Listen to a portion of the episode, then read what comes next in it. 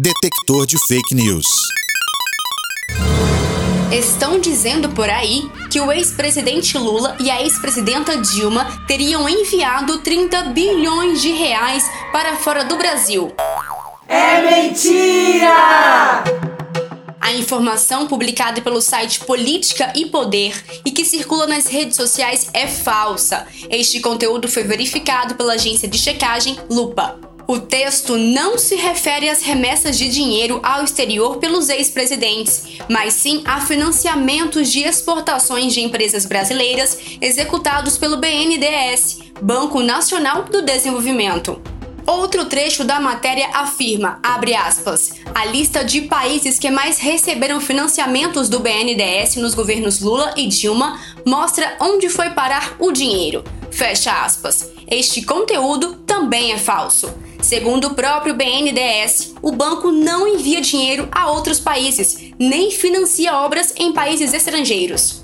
A matéria ainda cita que o avalista do empréstimo é o governo brasileiro, ou seja, o contribuinte que vai pagar o empréstimo. De acordo com o BNDES, o avalista de qualquer empréstimo feito pelo banco não é o contribuinte brasileiro, mas sim o Fundo de Garantia à Exportação, por meio do seguro de crédito à exportação. Outro trecho que não condiz com a verdade é quando a matéria fala que Lula mandou o BNDES doar 12,6 bilhões de reais do Tesouro Nacional para financiar obras da Odebrecht em Angola.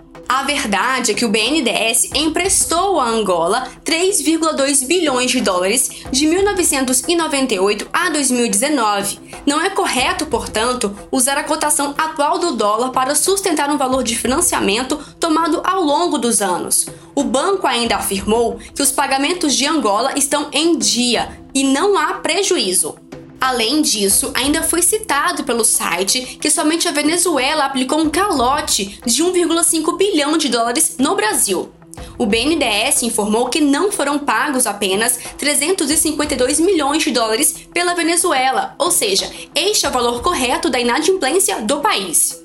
Por isso, não acredite em notícias falsas. Cheque os fatos. Não espalhe fake news. E se encontrar alguma notícia falsa sobre o PT, denuncie. Saiba mais em www.pt.org.br.